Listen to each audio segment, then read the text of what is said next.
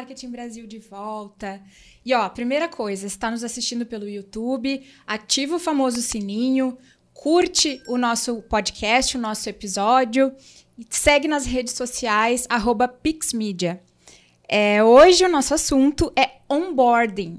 E claro que a gente vai ir muito além do famoso kit de boas-vindas, que todo mundo adora e que todo mundo posta, que faz muito sucesso aí, principalmente na, no LinkedIn, mas que a gente sabe que integrar uma pessoa à cultura de uma empresa, aos processos, vai muito além disso, né? E hoje nós contamos aqui com a presença de uma especialista, que é a Daniele Seger, que é psicóloga de formação e trabalha com recursos humanos. Dani, seja muito bem-vinda. Conta um pouquinho para nós as tuas vivências e o teu histórico até chegar nesse ponto de trabalhar com os processos de onboarding. Obrigada, Cris, pela oportunidade por estar aqui com, com vocês. Então, sou psicóloga, né? Como tu bem disse. Trabalho já há 18 anos, e aí contando o tempo de estágio já dá 20 anos aí na área de gestão de pessoas, de RH, recursos humanos, né? Então, o meu chão e a paixão é trabalhar com as pessoas dentro do mundo do trabalho, né? Esse, esse mundo do trabalho que tem é, uma diversidade muito grande e começa tudo pelo onboarding, né? Que é o nosso tema de hoje.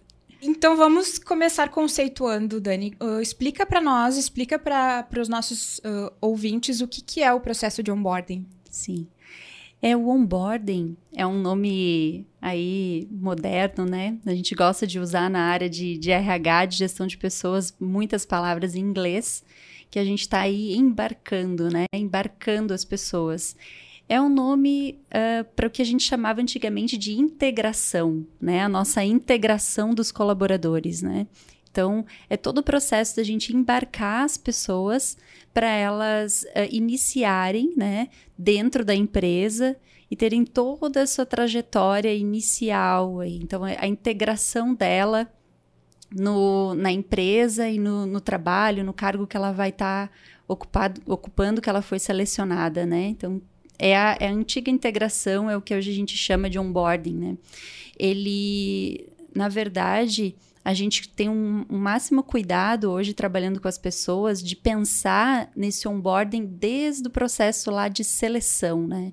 Então a gente já está atraindo as pessoas, fazendo o recrutamento e a seleção, a gente já está com esse foco no onboarding, já tem esse olhar em estar tá embarcando a pessoa já com a marca da empresa e de o que ela vai encontrar quando realmente ela for selecionada e for colaboradora da empresa, né?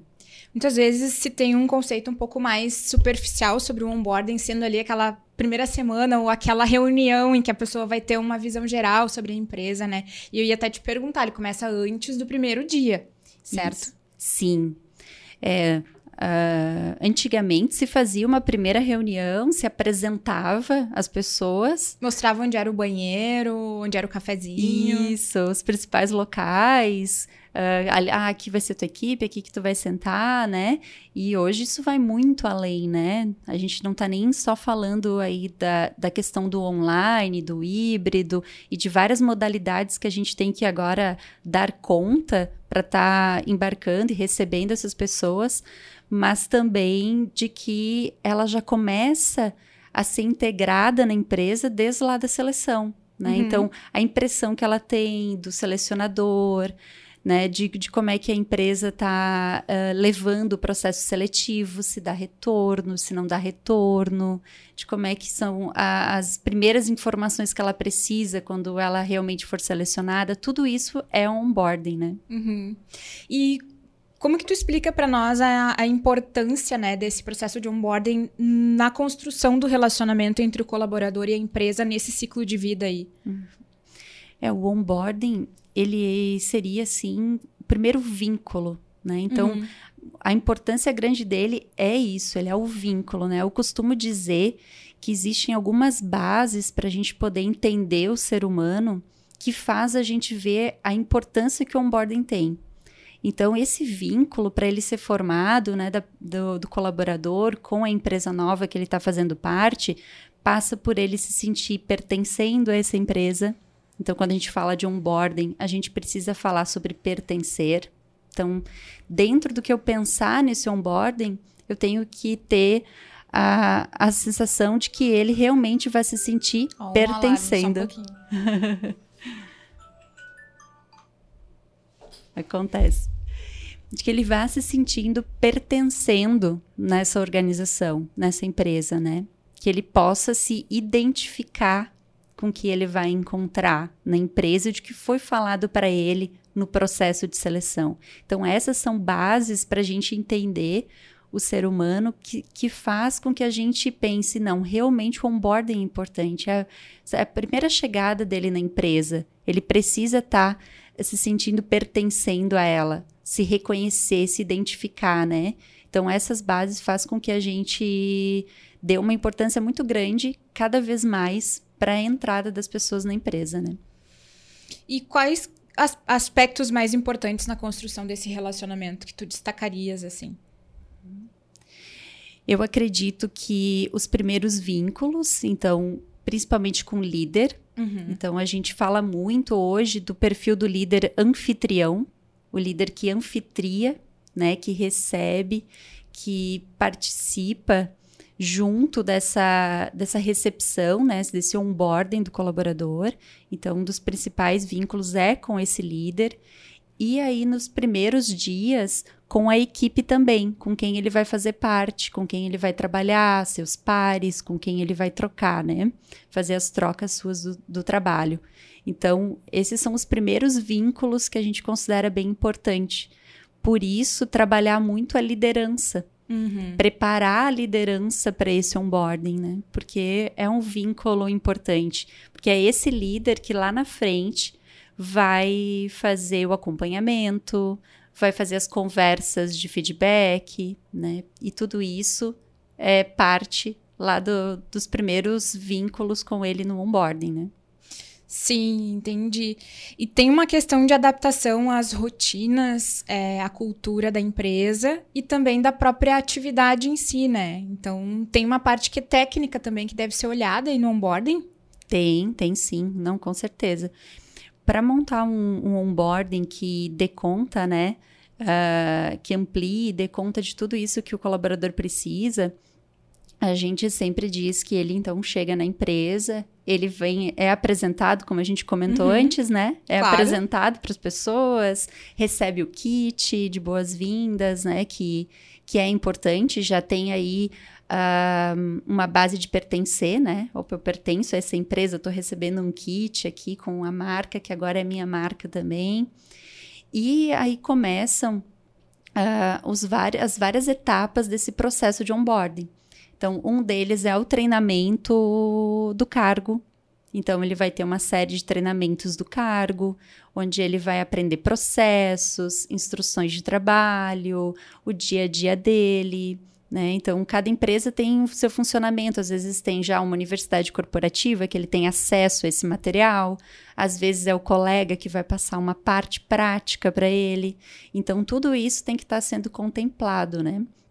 Para ele realmente poder estar tá aprendendo a parte técnica. A gente costuma ter uma falsa noção de que o colaborador vai chegar, eu vou apresentar e aí ele vai ter ali autonomia, né, para ir vai fazendo atividade. Tá aqui o computador, né? Vai fazendo atividade ele, a gente tem que deixar uma certa autonomia. Então, por exemplo, ah, aqui estão os treinamentos que você pode buscar para aprender, mas tem que ter uh, treinamentos já uh, padrões e obrigatórios para que ele se sinta fazendo parte e se identifique com aquela atividade que ele veio ali para fazer, a responsabilidade que ele veio executar, né? Então, isso é bem importante ter essa, esse equilíbrio na medida. Quando for organizar o cronograma desse onboarding, né? Eu ia até comentar e ter uma rotina para ele ali naqueles primeiros dias, né? Para ele saber, para ele ter uma sequência, se sentir inserido e às vezes é, não ficar perdido, na verdade, né? Uhum. Sim, isso é, na prática a gente vê e por isso que a gente faz melhorias constantes no onboarding, porque a gente vê muitas questões a, a, desejar, que a gente faz como RH lá na prática, né? Uhum. Acaba, às vezes, deixando o colaborador com um período, uma tarde ou, ou uma manhã sem ter uma atividade logo no início dele, vamos dizer aí na, na primeira semana, e aí ele às vezes se sente muito perdido. Às vezes em empresas grandes, uh, tu falou de apresentar os locais, né? Então, às vezes, por exemplo, para chegar no refeitório, Uhum. Ele tem dificuldade para chegar no refeitório, né? Numa grande indústria aí que eu já tive experiência, é longe, tem que passar por vários locais. Então, às vezes, se faz necessário a gente incluir no onboarding que ele tenha aí um, um padrinho, alguém que possa assessorar ele. Ou alguém que vá acompanhá-lo nesse primeiro almoço, né? Isso. Uhum. São detalhes que parecem coisas uh, simples, mas que fazem diferença, né? A gente conseguiu descobrir é, essas questões que eu estou dando exemplo agora, porque a gente fazia um acompanhamento desse colaborador aí nos 30 dias dele de, de que ele estava né, na empresa. E ele foi trazendo essas questões. Olha, eu me senti muito perdido, não sabia onde é o refeitório, fiquei um dia sem almoçar, né? Então, a importância de quando a gente vai fazer o onboarding, de poder ter um acompanhamento de alguma forma, seja ela através de questionário ou se for possível presencial, né? Online, mas que a gente converse com esse novo colaborador para ver se ele está sendo bem assistido. E aí, até com esses indicadores, a gente pode fazer melhorias. Melhorias. E, a, e o bom senso, observação também. É, eu passei por uma experiência. Uh, eu te fiz a pergunta anterior referente à questão de não deixar a pessoa sem nada, perdida, mas ao mesmo tempo a experiência que eu tive foi o contrário. Uma empresa tão grande, tão complexa e com tanta gente no escritório muito grande, que eu fui apresentada para tanta gente. Para eu recebi tanta informação que eu ficava zonza, completamente zonza, eu não estava mais retendo nada. Aquela primeira semana foi exaustiva, assim, ao extremo, né? E eu noto isso às vezes uh, quando é organizada uma agenda de onboarding para uma pessoa nova que entrou numa empresa muito grande, né?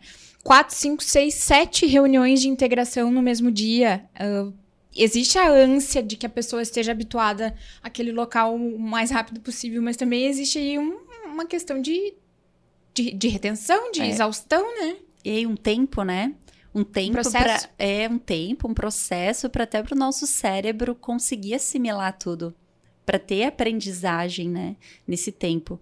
Essa, essa é uma questão bem importante que tu traz, porque como é que a gente mapeia ou sabe o tempo do onboarding, né? Sim.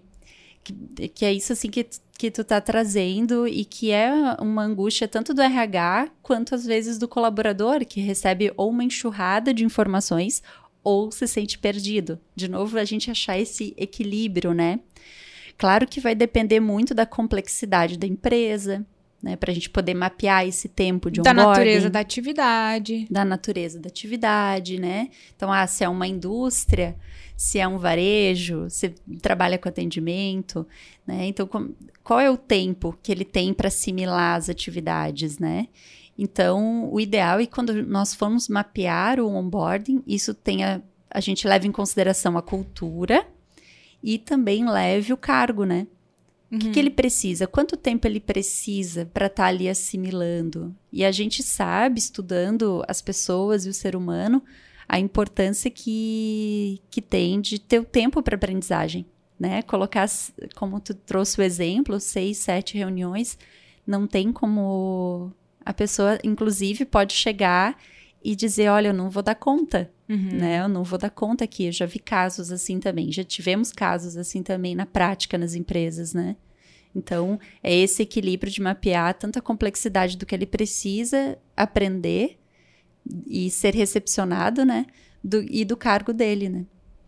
E às vezes também outro caso que já aconteceu, que eu já vivenciei, é entra um, um novo gestor, né? Um, alguém de um cargo executivo. E passa às vezes semanas e numa integração com outras áreas, com outros pares. É, às vezes até ele tem que fazer uma viagem para conhecer uma outra sede, alguma coisa assim, e, e, pela experiência que eu vivi, em detrimento da sua própria equipe. Então, assim, não conseguiu dedicar um tempo para conhecer mais a fundo a própria equipe, entender a dinâmica da área, né? Daqui a pouco é, acalmar o coração daquela equipe, né? E. Hum, então, eu acho que. Tô pensando que tem uma, uma visão com, completamente holística, assim, né? De, de pontos de contato dessa pessoa com, com o ambiente que ela tá chegando. Sim. Ainda mais num exemplo desse que é um líder, né? Alguém que vai receber uma equipe também, que se não for uma promoção interna, uhum. é uma equipe desconhecida, Sim. né? E com certeza está ansiosa para conhecer esse novo líder. Tem que ter um equilíbrio entre o que ele, como novo colaborador, precisa receber de informação, conhecer uma nova sede, conhecer algum processo, mas também ele poder ser uh, recepcionado por essa equipe e, ao mesmo tempo, ele fazer um onboarding com essa equipe, né? Sim. Porque não deixa de ser um onboarding novo também ali uh, com, com a equipe, né? Então, acho que a base, quando a gente for pensar, é pensar nesse ser humano que está entrando. A gente poder pensar nessa, nessa humanização. É uma palavra que às vezes a gente usa, mas na prática pouco, né? humanizar. O que, que esse ser humano precisa, né? Ele é um, ele vai ser um líder daquela equipe, mas ele também precisa se sentir acolhido. Uhum. E aquelas pessoas que são da equipe dele precisam se sentir acolhidos, estão ansiosas para receber esse líder. Então, sempre gosto uh, de voltar para a base, né? É, é, a gente pode fazer várias questões no onboarding, mas que a gente possa voltar para essa base que é importante o foco do onboarding é acolher, né, recepcionar, criar vínculo para que ele possa se sentir pertencendo nessa nova empresa, né? Então, acredito que isso sim, sempre quando a gente vai uh, montar, planejar, construir, elaborar um onboarding, que a gente possa estar tá ali usando várias ferramentas, metodologias, trazendo inovação, mas que a gente volte para o objetivo principal dele. Acho que isso sempre é muito importante, assim. Então a gente pode dizer que um onboarding bacana, ele é aquele que está olhando para o ser humano, está focando nesse ser humano, né? Sim. E a gente vê as empresas aí direcionando muita energia para os famosos kits, né? E quem não gosta de receber, e eles são muito fofos, né? Muitas vezes assim, é, mas vamos pensar o que mais que faz diferença, né, Dani? De, daqui a pouco, é, ferramentas também, ou coisas legais que não se dá tanta atenção, mas que podem ser importantes. Sim. Até quando a gente faz workshop aberto sobre onboarding, né? Fala sobre isso. Todo mundo tem ansiedade do kit, né? Quais são os kits mais inovadores ou que as pessoas uh, se identificam. E realmente os kits são importantes, né? Uhum. É, todo mundo gosta de receber um mimo, algo que identifique com a empresa, né? Para a gente poder ir além desse kit, tem uma ferramenta que eu considero muito importante que seja feita no momento do onboarding, nesse processo, quando a gente for montar esse cronograma do onboarding, que a gente leve em consideração uma ferramenta que ela, ela é muito simples de ser feita, mas complexa no sentido que envolve conversa, né? Envolve ouvir e falar, né? Ouvir com atenção, falar com intenção, que é o acordos expectativas. Hum, é uma conversa. Que legal. Uhum. É uma, uma conversa. Seria, vamos dizer assim, o início, o start dos próximos feedbacks, das próximas conversas de acompanhamento e feedback, que é o acordo expectativas. Então, o líder e esse novo colaborador vão sentar e vão conversar, seja online ou presencial, mas a importância é que eles deixem um momento para conversar sobre as expectativas que têm que isso já vem lá da seleção, né? Uhum. O, o, selecionador já, vai, já vem sabendo dessas expectativas do novo colaborador, mas esse líder precisa acolher isso. Quais são as expectativas? Então, o colaborador é, é incentivado a falar tanto as expectativas que ele tem entrando na empresa, se ter carreira, aprender novas atividades, ter desafios, entrar em projetos. Aí depende muito, né? Tô dando aqui exemplos de que quais são as expectativas que ele tem e o líder traz as expectativas deles também. Essa é a primeira camada do acordo expectativas.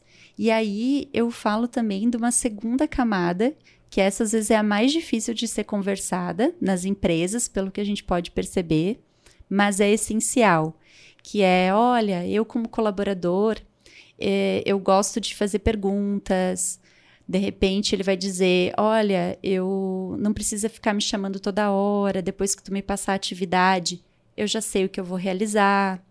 O líder pode dizer para esse colaborador: Eu vou precisar sempre fazer conferências contigo, então uma vez na semana a gente vai conversar. Tem líderes que não, né, que vão deixar isso mais solto e o colaborador, quando tiver dúvidas, vem e pergunta. Então, esse tipo uh, de conversa, de acordos e expectativas, já vai levar o comportamento tanto desse líder quanto desse colaborador. É abrir a primeira, a primeira parte assim de conversar e de se conhecerem enquanto líder e colaborador. O quanto mais a gente puder ir para a segunda camada, para ir conhecendo e não deixar uh, só nas expectativas, por exemplo, o líder tem a expectativa que o, que o colaborador chegue, já aprenda ali em duas semanas a fazer um relatório que para a sua atividade é importante e já apresente. Mas isso não ficou claro. Uhum. Né? E o colaborador está inseguro e de repente não vai apresentar. Estou né? aqui citando exemplos de que são fazem parte dessa conversa de acordos e expectativas. A gente tem visto empresas que fazem isso e, e tem tido resultados muito bons. Para isso, precisa ter tempo, né? Dedicar ali, incluir nesse onboarding um tempo de conversa. E ter uma vulnerabilidade também, uma abertura para estar vulnerável, né? Sim, uma abertura para poder falar sobre seu comportamento. Isso não é fácil, né? Não é algo uh, comum de a gente se apresentar vulnerável, mas se iniciar no onboarding com pequenas questões do comportamento, acredito que já começa a, a ter bom resultado para o acompanhamento e depois para o feedback futuro, né? Essa é, uma, essa é uma ferramenta que eu sempre recomendo e, e tenho visto uma prática muito boa nas organizações que têm feito isso. E aí tem que ter uma aproximação com os gestores e prepará-los para isso, provavelmente, né? Sim, sim. Tem que, é, é ideal é que se faça treinamento, desenvolva esse líder para que ele é, esteja aberto para essas conversas, né? Quando a gente já fala de feedback, uhum. acompanhamento, a gente já está desenvolvendo ele e aí poder inserir os acordos e expectativas, né? Porque no decorrer da, do trabalho desse colaborador, esses acordos eles podem ser sempre realinhados. Né? Claro. Com Vão certeza. mudando, é muito dinâmico as coisas e aí pode estar realinhando, né? Um outro ponto que eu costumo ver uh, um pouco em descrição de vagas, que me lembrou isso que tu me falaste dos acordos, é e eu acho que mais em vagas internacionais até que eu tenho visto, que é assim, ao final de, do primeiro mês você deverá estar fazendo tal e tal coisa. Ao final dos primeiros três meses, ao final do primeiro ano, né? Isso é a expectativa, digamos, que da descrição do cargo, né? Uhum. Mas eu enxergo isso como um, um bom norteador para a pessoa entender o que, que, é esperado dela, né? É um bom guia, né? É. É um bom guia para ela poder ela já consegue, a empresa que tem isso, ela já consegue ver o que, que ela precisa estar tá se desenvolvendo, o que ela precisa estar tá, uh, ou fazendo o que a empresa oferta, né? Treinamentos, uhum. questões internas, ou que ela mesmo precisa buscar como autodesenvolvimento, né? Então é um guia muito bom quando a empresa já tem essas descrições, já consegue ter essa, essa relação dos processos, né? E quais são os principais desafios que as, as companhias costumam enfrentar com relação ao onboarding? É, eu costumo dizer que a gente tem dentro das organizações uh, várias muletas, assim, que a gente acaba se amparando, né?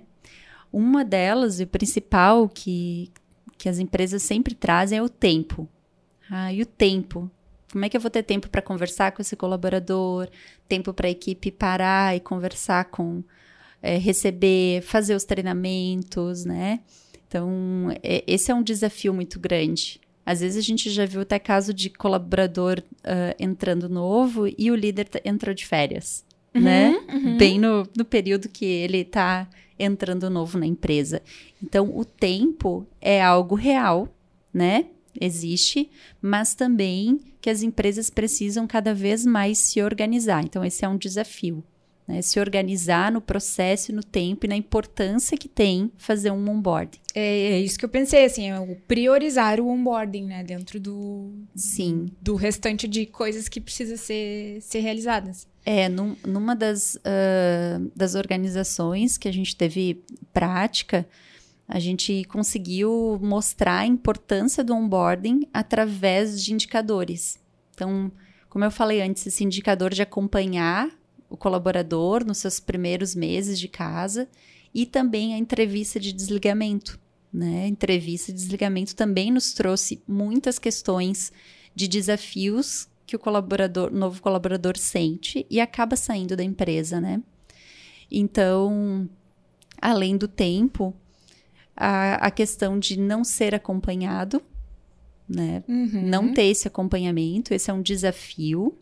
Acabam deixando o colaborador sem um acompanhamento, e, e como tu, tu até trouxe exemplo da complexidade, às vezes é muita informação e ele não é acompanhado, e aí às vezes parece que não vai dar conta né, de tudo, tudo aquilo que ele está recebendo naqueles primeiros dias de trabalho. Então, a falta de acompanhamento dessa pessoa é, é um desafio bem grande para as empresas, né? Em quais etapas, Dani, uh, ou aspectos do onboarding, né, que mais costuma acontecer a conexão e a desconexão com a empresa? É, a conexão, ela vai desde o kit, que a gente uhum. comentou, de me conectar, né? De me sentir fazendo parte. Um, eu ser bem acolhido. Então, eu ter pessoas, referências a, a, na equipe que eu faço parte, seja o meu líder, seja alguém da equipe. Algumas pessoas chamam de padrinho, outros de colega, mas eu poder ter referências de pessoas uh, que me conectem uhum. e que eu possa tirar dúvidas e, e estar ali no, no primeiro dia no almoço, em alguns momentos daquela, daquela semana, daquele período de onboarding. Então, isso conecta. E o que desconecta muito é não ter a, a presença e o acompanhamento do líder. Mesmo eu tendo da equipe, o líder é essencial. A gente precisa falar disso. Claro. O líder é essencial, claro. né? Então, eu não ter, isso desconecta. E às vezes esse líder não tem esse tempo, né? E acaba desconectando. E eu não ter acesso a, a todo o meu processo de trabalho. Às vezes, uh, na hora de organizar a parte dos treinamentos técnicos, eu acabar ainda não tendo acesso a tudo que eu preciso. E aí isso me desconecta da, da, da minha importância ali dentro da empresa. Exemplo, ah, tô duas semanas aqui, eu ainda não recebi acesso ao material que eu preciso para fazer aquela planilha ou treinamento para eu saber manusear o sistema que eu preciso fazer uso. Então, isso também é algo que desconecta. Quando eu não tenho acesso aos processos, materiais, informações importantes, né? É uma coisa muito uh, interligada ao dia a dia a atividade em si, mas que, pelo que tu estás trazendo, tem um grande papel nessa questão da conexão e do onboarding conceitualmente falando, né? Uhum. Isso tem muito a ver com o relacionamento daquele colaborador com a empresa a longo prazo.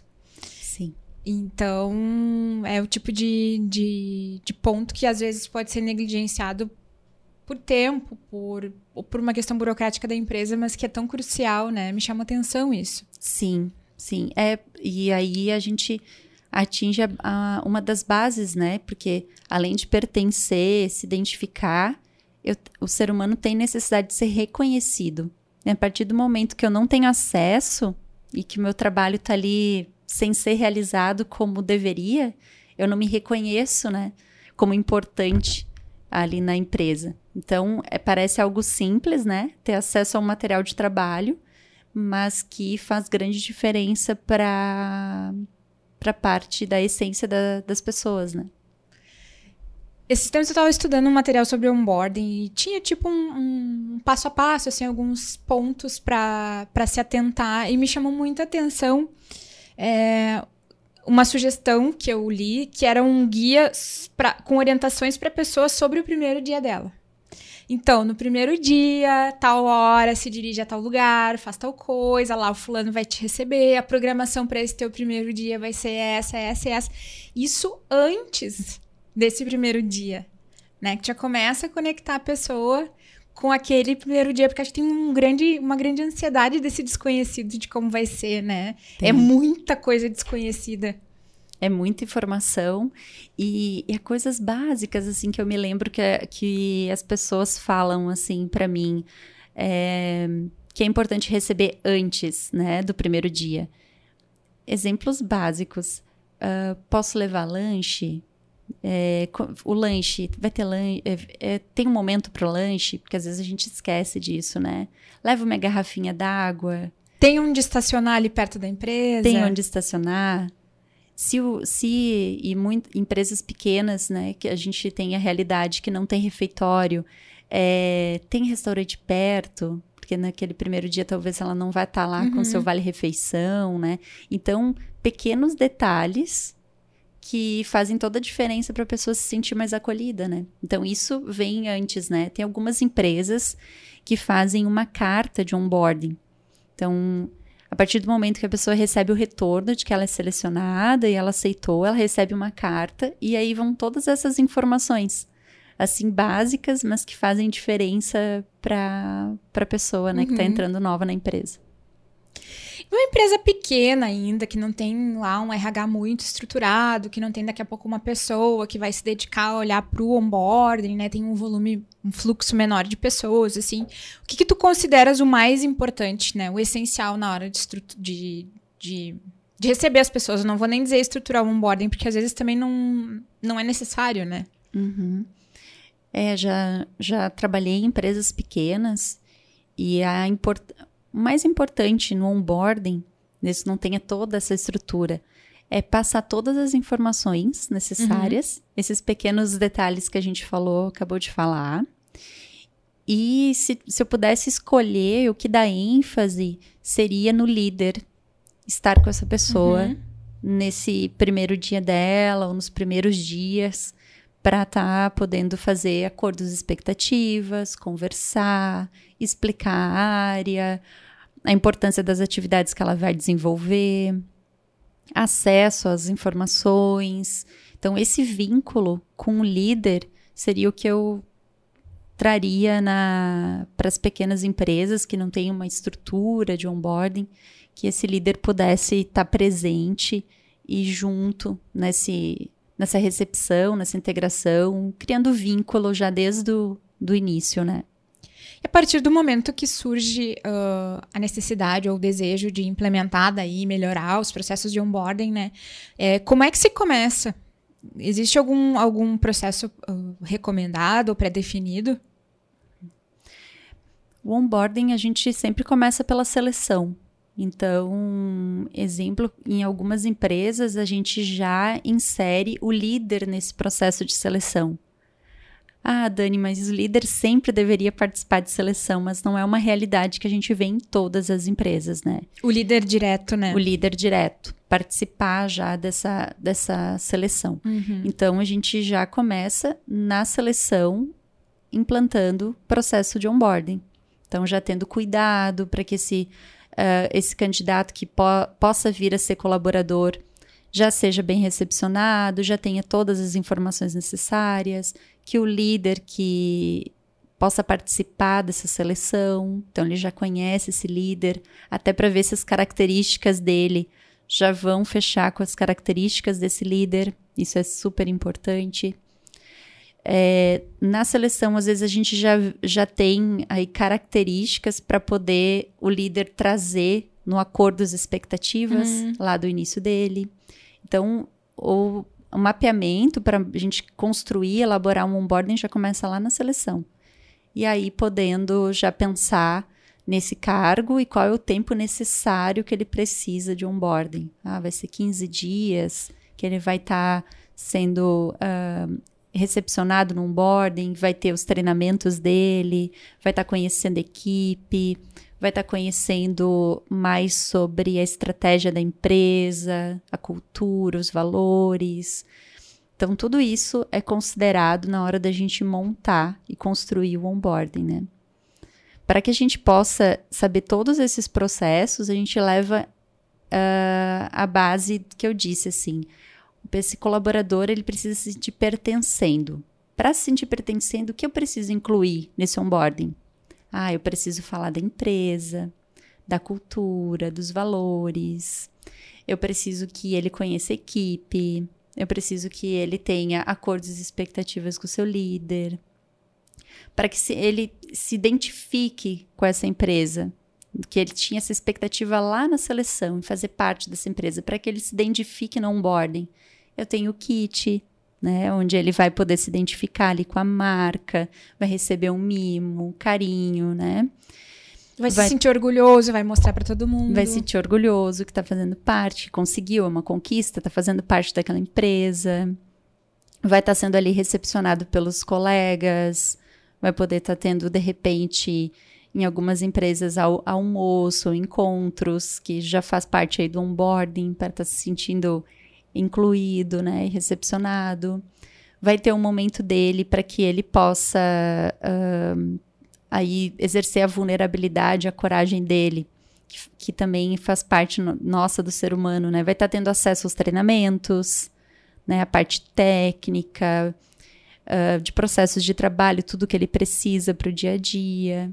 Então, tudo isso é considerado para a gente poder estar tá montando a estrutura do onboarding. Né? É, é, é bastante. Sim. Bastante coisa, né? Bastante questões e processos. O primeiro passo é, é fazer um mapeamento do que já existe, de repente, né? Isso. uma avaliação de como que está uh, funcionando, como que as pessoas estão percebendo também. Uhum. É por isso a importância de a gente ouvir quem é novo na empresa, uhum. né? Como é que ele foi recepcionado, o que, que fez falta, o que, que foi importante, né, nesse acompanhamento, que aí já vai, uh, a gente já vai ter informações de como é que a gente pode estar tá melhorando o onboarding, né? E dá para contar com o apoio de alguns indicadores, Dani, também. Uh, uh, não sei se existe esse indicador exatamente, mas a retenção das pessoas, né? O, o sucesso daquela contratação, digamos assim. Sim. Ah, isso tudo o RH tem indicadores. Sim. Só trabalhar, né? A parte. cruzar com o que tu quer saber do onboarding. Isso, a parte uhum. de. Uh, dependendo da vaga, quanto tempo levou para ter essa vaga. Às vezes é um cargo difícil de ser contratado, a gente tem que ter muita atenção, uhum. uh, uma atenção redobrada no onboarding, né? É, o, tempo, é o tempo desse cargo na empresa que que é a retenção que tu trouxe. Quanto tempo esses cargos ficam na empresa? Uhum. Qual é a rotatividade que tem, né? Uh, um mapeamento de quanto tempo essa pessoa precisa para ser treinada. Isso me chama atenção que algumas empresas não têm. E é algo bem básico de desenvolvimento humano que a gente precisa ter. Quanto tempo esse cargo precisa para ser treinado? Ah, eu preciso. Para ser treinado nessas atividades são 35 dias, são 40, né? Aí 15 dias, que é o treinamento que a gente chama de básico, né? Uhum. Treinamento básico para aquela função, para aquele cargo.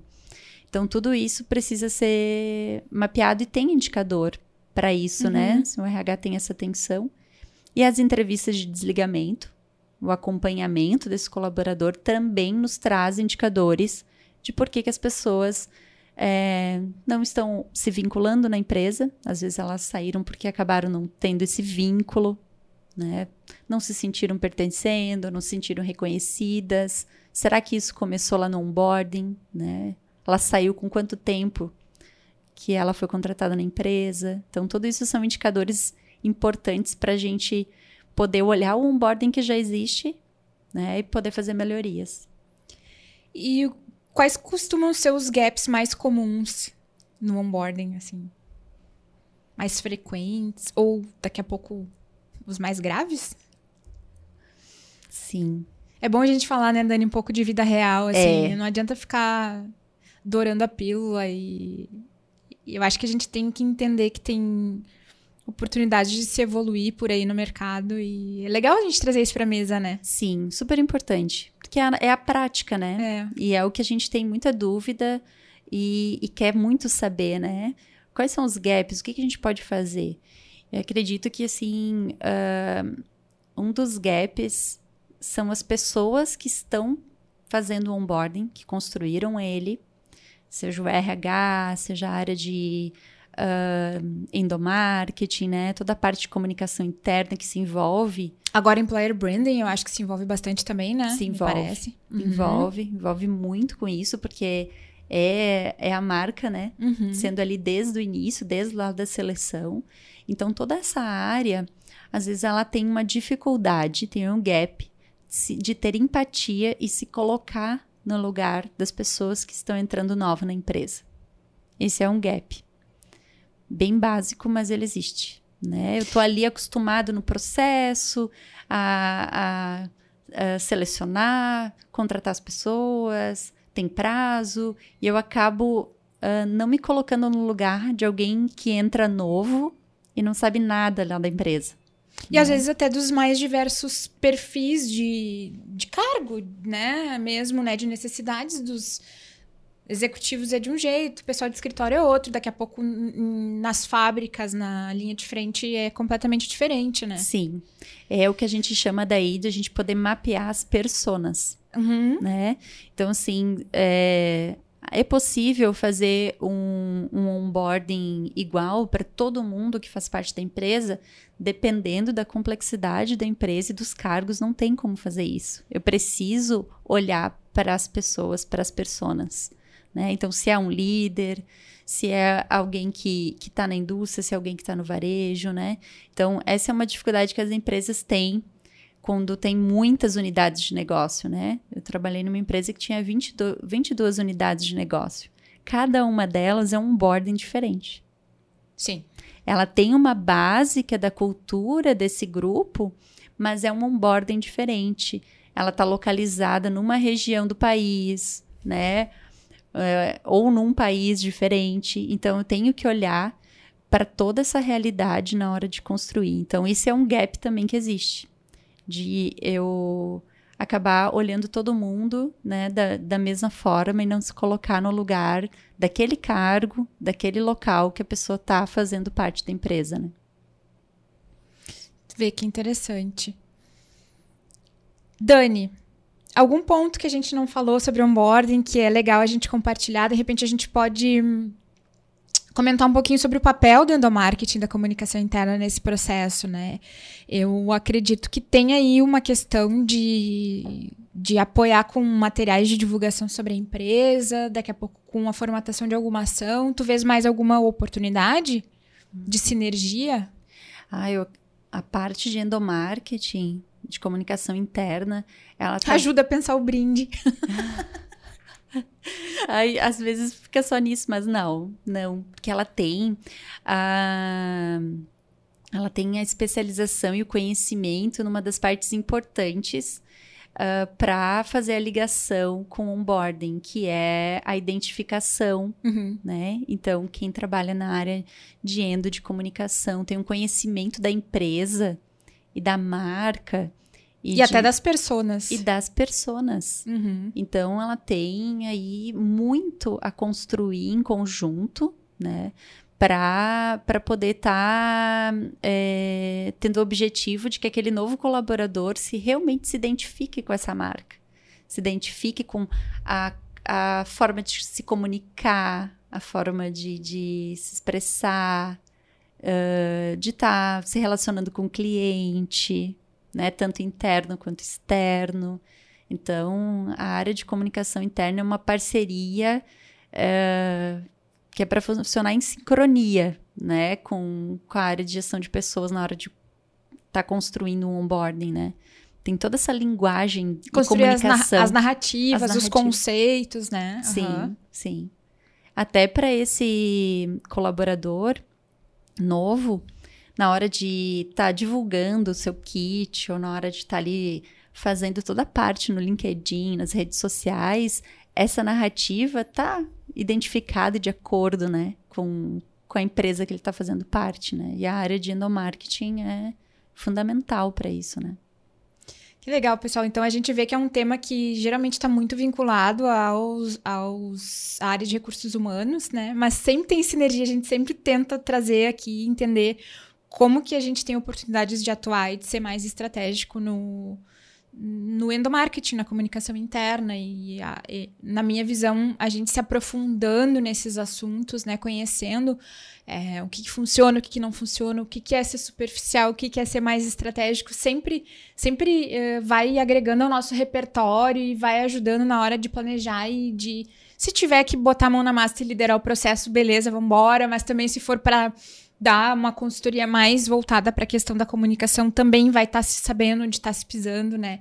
Então Sim. eu acho bem bacana a gente sempre fazer esses links. Não, é importante e o intuito é que se, seja sempre uma parceria para ter melhores resultados, né? Nas empresas que a gente trabalha que tem essa, essa sincronia do endomarketing com RH, é, o resultado é muito melhor. Né? Potencializa, né? Potencializa, com certeza. Que legal. Dani, obrigada. Um prazerzão te conhecer. Prazer é, te conhecer também. É muito bacana a gente falar sobre esse tema um, tão relevante aí no, na jornada do colaborador, né? E hum, ficamos por aqui com mais essa edição do podcast Endomarketing Brasil. Não esqueçam de curtir e seguir a gente no, no, nas redes sociais, arroba Pixmedia, arroba Endomarketing Brasil. E semana que vem a gente volta com mais um episódio. Obrigada!